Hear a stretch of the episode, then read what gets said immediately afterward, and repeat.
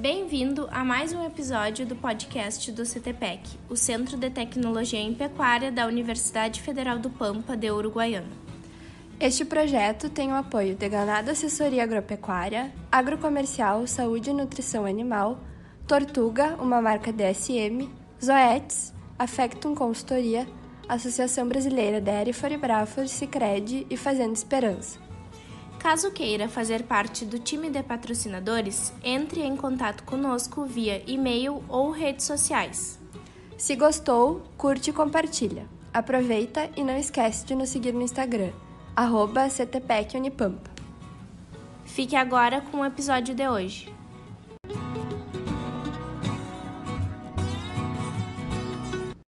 Olá, amigos do CTPEC Podcast. Hoje nós temos como convidado o Leandro Lunardini Cardoso. O Leandro é zootecnista, formado pela PUC Rio Grande do Sul, é, é doutor em zootecnia pela Universidade Federal do Rio Grande do Sul, é proprietário da Mid Science Consultoria e sócio-diretor da Biodata Ciência de Dados. Leandro, muito obrigado pela tua participação. Eu já acompanho o teu trabalho há alguns anos. Somos contemporâneos de pós-graduação na URGS eh, e eu vejo aí o quanto que tu está trabalhando bastante em áreas distintas. Vamos começar falando sobre a parte da qualidade da carne, né, Leandro?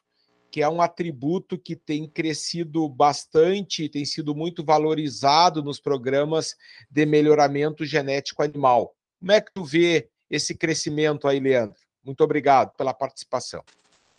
Ah, bom dia, Ricardo. Bom dia a todos os ouvintes né, do podcast. Quero primeiramente agradecer o convite de vocês para poder falar um pouco sobre esses temas aí, que são bastante é, importantes, né, dentro do, da produção animal, né, dos sistemas de produção e, e principalmente se falando em uh, bovinocultura e ovinocultura e todas as espécies destinadas ao corte.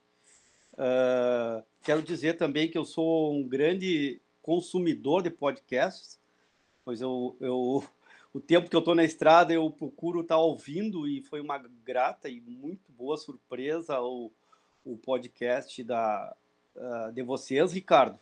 Eu acho, eu quero dar os parabéns para vocês. E, e, tá, já está no meu link, já está tá marcado como favoritos, já escutei vários. Né? Lógico que não dá para escutar todos, mas, mas ao, ao, longo do tempo vamos escutando. Bom, quanto à tua pergunta, Ricardo, uh, o que, que a gente, quando trabalha com espécies de corte, o produto final nada mais é que produção em quantidade, mas também não pode se perder o foco em qualidade, ou seja, atributos que a gente possa, é, primeiramente, mensurar, é, melhorar, né? Pra, uh, falando do ponto de vista do melhoramento genético, mas sempre com foco no consumidor, sempre que o, o, o objetivo final é atender às demandas do mercado consumidor ou das pessoas que estão consumindo, ou seja, todos nós, né, todos os, os, os consumidores de produtos carne, sejam eles processados, não processados, carne in natura e etc. Quando a gente fala em avaliação de carcaça, a gente está falando principalmente em avaliar atributos que, que a gente consegue, primeiramente, mensurar, né? E com isso, um, uma das ferramentas que eu uso para conseguir capturar essas informações é a ultrassonografia.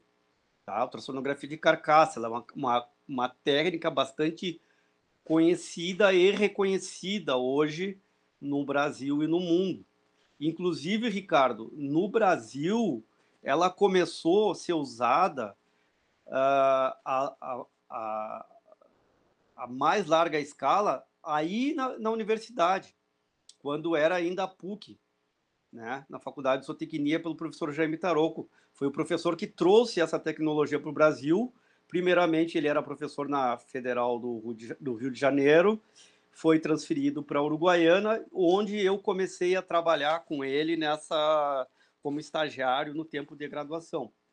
Ao longo, ao passar do tempo, a gente foi desenvolvendo, melhorando, adaptando, é, estudando, se, se é, buscando informações de técnicos fora do país, né? principalmente nos Estados Unidos, que foi onde começou a ser utilizada essa tecnologia. E com isso, hoje, graças a Deus, a gente tem uma ferramenta aí que está sendo usada em larga escala e bastante usada dentro do dentro da principalmente da bovinocultura, bovinocultura de corte, que é onde mais eu trabalho, também alguma coisa em ovinocultura, mas assim para dizer para os ouvintes assim que ela é muito utilizada em, na suinocultura, ela é muito utilizada na, na avicultura também. Então, essa tecnologia ela permite que a gente consiga acessar ou enxergar é, é características que necessita, necessitariam obrigatoriamente do abate dos animais. E, e quando isso foi desenvolvido, foi desenvolvido em 1950, pelo professor James Stoffer nos Estados Unidos, ela começou a justamente a ser utilizada para esse para essa finalidade, a buscar buscar em, em ferramentas que a gente consegui, conseguisse é, rápido, com, com, velocidade, com baixo custo e idades idades mais jovens dos animais conseguisse a gente é, enxergar, né, e, e coletar características que seriam uh, vinculadas principalmente nessa, nesse momento a, a volume muscular e deposição de gordura subcutânea, deposição de gordura intramuscular. De 50 até, até a década de 70, ela foi utilizada principalmente na parte de pesquisa e desenvolvimento das técnicas, desenvolvimento de equipamento, na época se tinha pouca poder computacional, né? Então se, de, se a, a, toda a parte de interpretação dessas uh, imagens ultrassonográficas elas eram feitas, vamos dizer, de uma forma analógica e de uma forma mais manual. No final da década de 70, uh, ah, o ISDA, que é o, o Ministério da Agricultura dos Estados Unidos, juntamente com, com a indústria americana, procurava uh, ferramentas que pudessem uh, ser utilizadas para uh, serem incorporadas dentro dos programas de melhoramento genético americano. E, e eles solicitaram que a Agência Aeroespacial Norte-Americana, mais conhecida como a NASA, o, fizesse uma pesquisa, um mapeamento das tecnologias que eram mais apropriadas naquele momento para que pudesse incorporar medidas de qualidade de carne e rendimento de carne dentro dos programas de melhoramento. A NASA ficou um ano trabalhando nesse projeto e quando entregou o relatório, dentre outras tecnologias de imagem, né, uh, como ressonância magnética, raio-x, tomografia computadorizada, bioimpedância, que não é, de, é, não é exatamente imagem, mas é o que pode ser utilizado para uh, eh, medir características de, de carcaça, a ultrassonografia. Dentre todas, a ultrassonografia foi a que mais se apropriou, que mais serviu naquele momento, porque ela é portátil, hoje a gente tem ah, na época já tinha, mas equipamentos veterinários, né? Que, que pudessem ser adaptados para medir algumas características, para medir as características de carcaça, além da portabilidade, o baixo custo em relação aos outros equipamentos, a maior facilidade de treinamento das pessoas que fossem é, os técnicos que vão fazer essas coletas de imagens e, e com isso uh, se determinou que essa tecnologia poderia ser utilizada. Já na década de 90, começou largamente o uso dessa ferramenta em programas de melhoramento, o que ocasionou uma grande elevação no ganho genético anual. Por quê? Porque se conseguia uh, e se consegue até hoje, né? Então a ultrassonografia ela, ela serve até hoje por essas por essa característica que ela tem. E eu, a, a, pelo menos a curto e médio prazo, eu não vejo uma outra tecnologia de análise de imagem que seja tão apropriada. Hoje a gente tem aí ferramentas de sensores, câmeras, é, análise de vídeo, é, com uso de, de, inteligência artificial, ferramentas computacionais, mas elas ainda têm um limitador que é a questão de enxergar um animal por dentro. Consegue, ela é muito Leandro. apropriada. Pois não, Ricardo. Não, não, nessa linha mesmo, assim, para nós debater um pouco. É, hoje o principal, a principal ferramenta é o uso do ultrassom, né? Então também assim queria que tu fosse explicando para o nosso público é, quais as medidas que são feitas no animal lá na mangueira na hora da avaliação. Tá, perfeito. Mas vamos voltar um pouquinho para trás de novo, que a, a, gente fala, a gente vê muito hoje os programas de, de, de programas de carne de, das raças, como raça Angus, da Hereford, é, Devon, Charolais, é, a gente tem algumas iniciativas do Nelore também. O que, que acontece? Isso não é novo, Ricardo. A avaliação de carcaça, ela, ela vem desde o que o. Da, junto com a história da produção animal, que era primeiramente feito visualmente. Aí o criador ia lá escolhia os mais gordos, escolhia os mais musculosos, etc. E assim ia vindo. Os programas de qualidade de carne, o primeiro programa, na verdade, a avaliação de carcaça em frigorífico começou em 1923 pelo governo norte-americano, pelo FDA nos Estados Unidos. E o pagamento de remuneração por qualidade e quantidade de carne começou em 1923. O primeiro programa de raça foi a Angus americana, tá? em 1973. O, o que, que eu quero dizer com isso? Aí depois vieram as iniciativas brasileiras, australianas e etc. O que, que eu quero dizer com isso? Que uh, quando a gente usa o ultrassom para medir essas características ou medir essas, essas qualidades do, da, da, da, carcaça, em qualquer espécie que seja, uh, a gente está fazendo exatamente a mesma coisa que seria feito dentro do frigorífico com a vantagem de fazer com o animal em vivo, sem, sem a necessidade do abate do animal. Então, no frigorífico e no ultrassom, a gente está medindo, uh, vamos dizer, as mesmas uh, características, sendo que uma está avaliando o animal em vivo, o outro está avaliando o animal já abatido. Ou seja, o que muda é o status metabólico do músculo, do, do músculo que no frigorífico a gente já está avaliando realmente a carne, e com ultrassom ou em vivo, a gente está avaliando os animais no, na condição de músculo, ainda tem o status metabólico de, de, de toda a, a, de toda a função muscular, com oxigenação, etc. No ultrassom e no, frigorífico, como eu vinha dizendo, a gente mede para rendimento ou para quantidade de carne um músculo chamado que é a parte do lombo que todo mundo conhece ali como lombo ou entrecô ou contrafilé, mas na verdade o ponto anatômico mesmo é no contrafilé, é no entrecô, né? Entre a última e a penúltima costela, a gente mede a área desse músculo longíssimos e isso está relacionado com maior rendimento de carne, maior quantidade de, de músculo, maior quantidade de cortes, maior rendimento de cortes do animal desossado. Uh, outra característica que a gente consegue observar é a espessura de gordura subcutânea, ou seja, o, tecido adiposo que está entre a pele ou o couro do animal e o músculo, ou seja, o acabamento.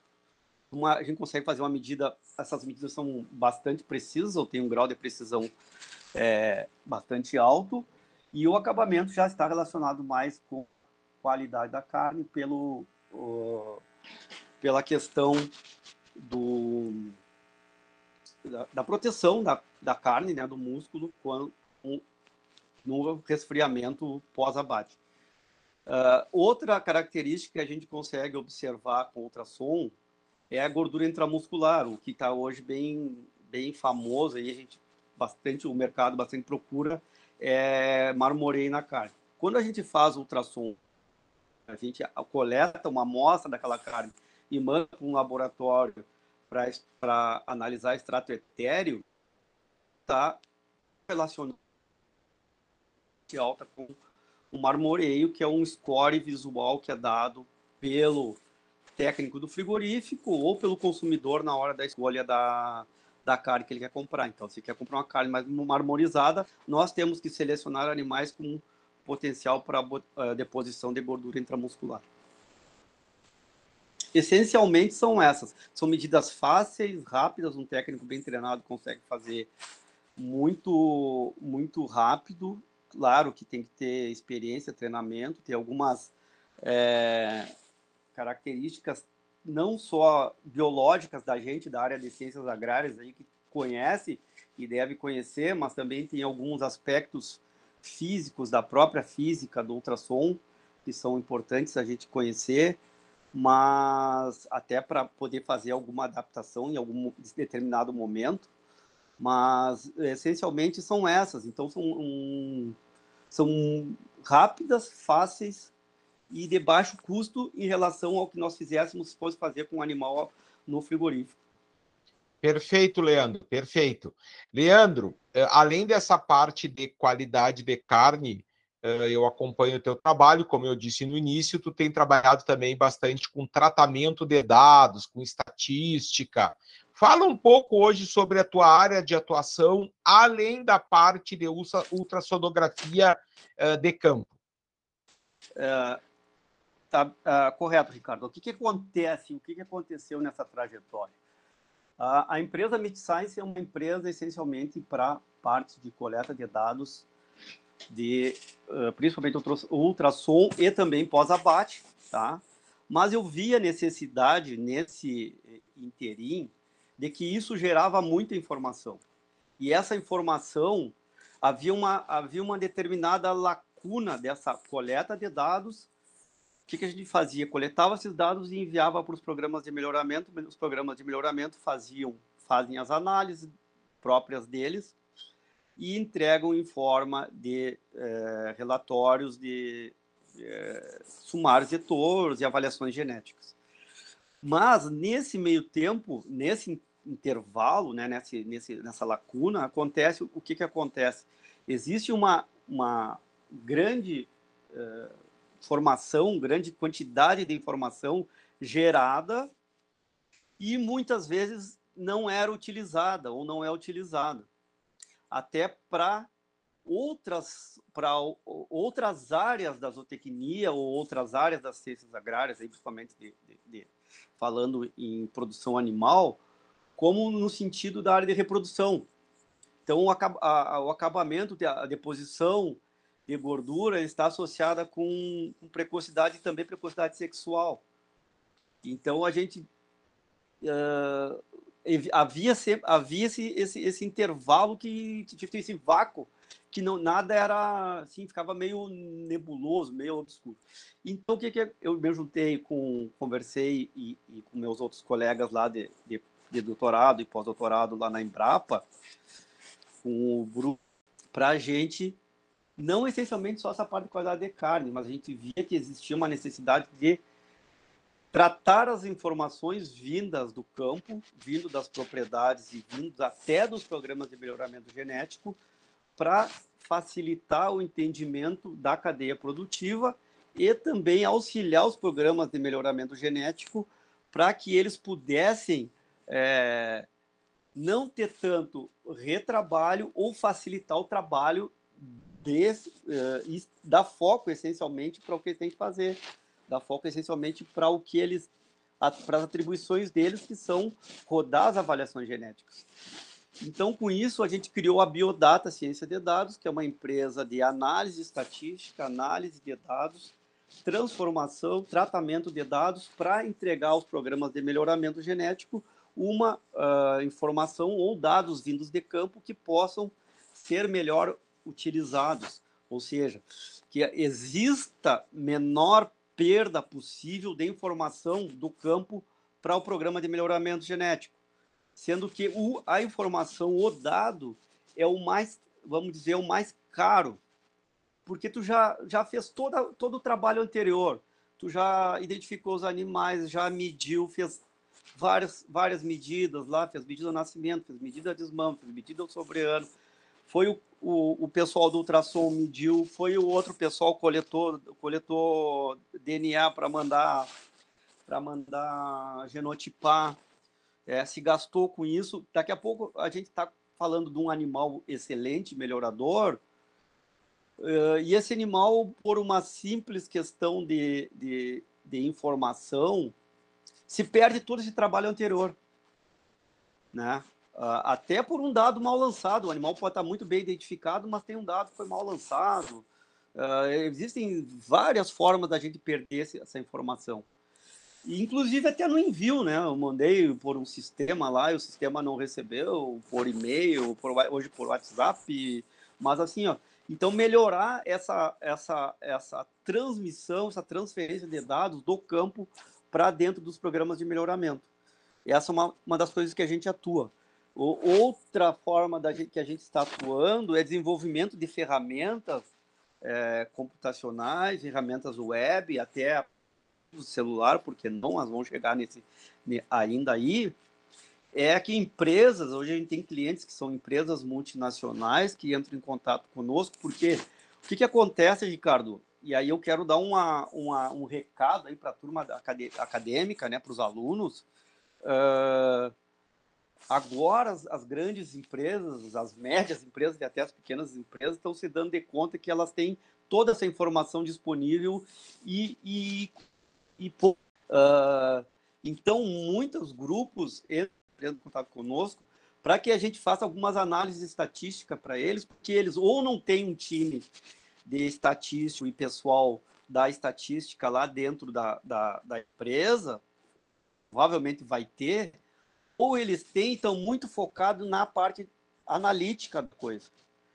E tu pega uma empresa grande, uma multinacional, vou citar o nome de uma, de uma, de uma empresa que é nossa cliente, a Cargill. Eles contratam, já tem um time lá, inclusive, uh, trabalhando na área de, de, de análise de dados, né?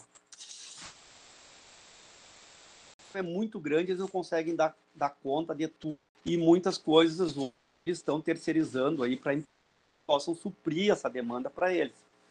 Então, eu volto a dizer, pra, pra, é uma grande área, não uh, também para nós, da área de ciências agrárias, porque principalmente aí da área de, de engenharia agronômica, né, de engenharia agrícola, zootecnia e até veterinária, quem está com interesse em trabalhar nessa, nessa área tem uma grande, um grande mercado aí para atuar.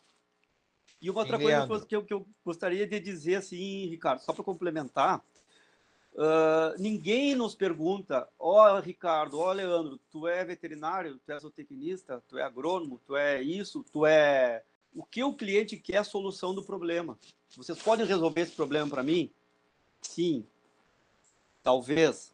Não. Se for não, tem esse outro time, essas outras pessoas que são capazes de e é assim que o mercado hoje está atuando, está vendo essa toda essa, essa nuance aí da análise de dados. Perfeito. Leandro, o que, que eu tenho assim notado? É, de fato, o mercado muito crescente para essa parte assim de, de uso de dados, de trabalho de dados, de inteligência a partir dos dados, tomada de decisão, e muitas vezes os alunos das ciências agrárias não têm essa noção. Então, acho bem legal esse teu toque aí, porque muitos alunos ouvem o nosso podcast, uh, porque parece que muitas vezes isso é algo uh, pra, só para quem trabalha com melhoramento ou quem trabalha com pesquisa na parte da estatística, né? E, uh, e não é, né? Tu, tá mostrando aí mesmo várias empresas demandando profissionais. Então, eu, eu achei bem legal o, o teu, o teu toque aí. Leandro, eu quero te agradecer aí a tua participação tá? É, e dizer aí que é, te desejar sucesso na tua carreira e que nós aqui da Unipampa é, temos em ti um parceiro nosso aí em outras atividades também. Ah, obrigado, Ricardo. Obrigado a todos. Deixo um abraço. Estamos à disposição aí para novas conversas, iniciativas e quero agradecer a oportunidade de falar com vocês. Muito obrigado. Obrigado por nos ouvir. Caso tenha gostado, nos siga na plataforma e ative o sininho para receber notificações de novos episódios. Em 15 dias estaremos de volta. Um abraço.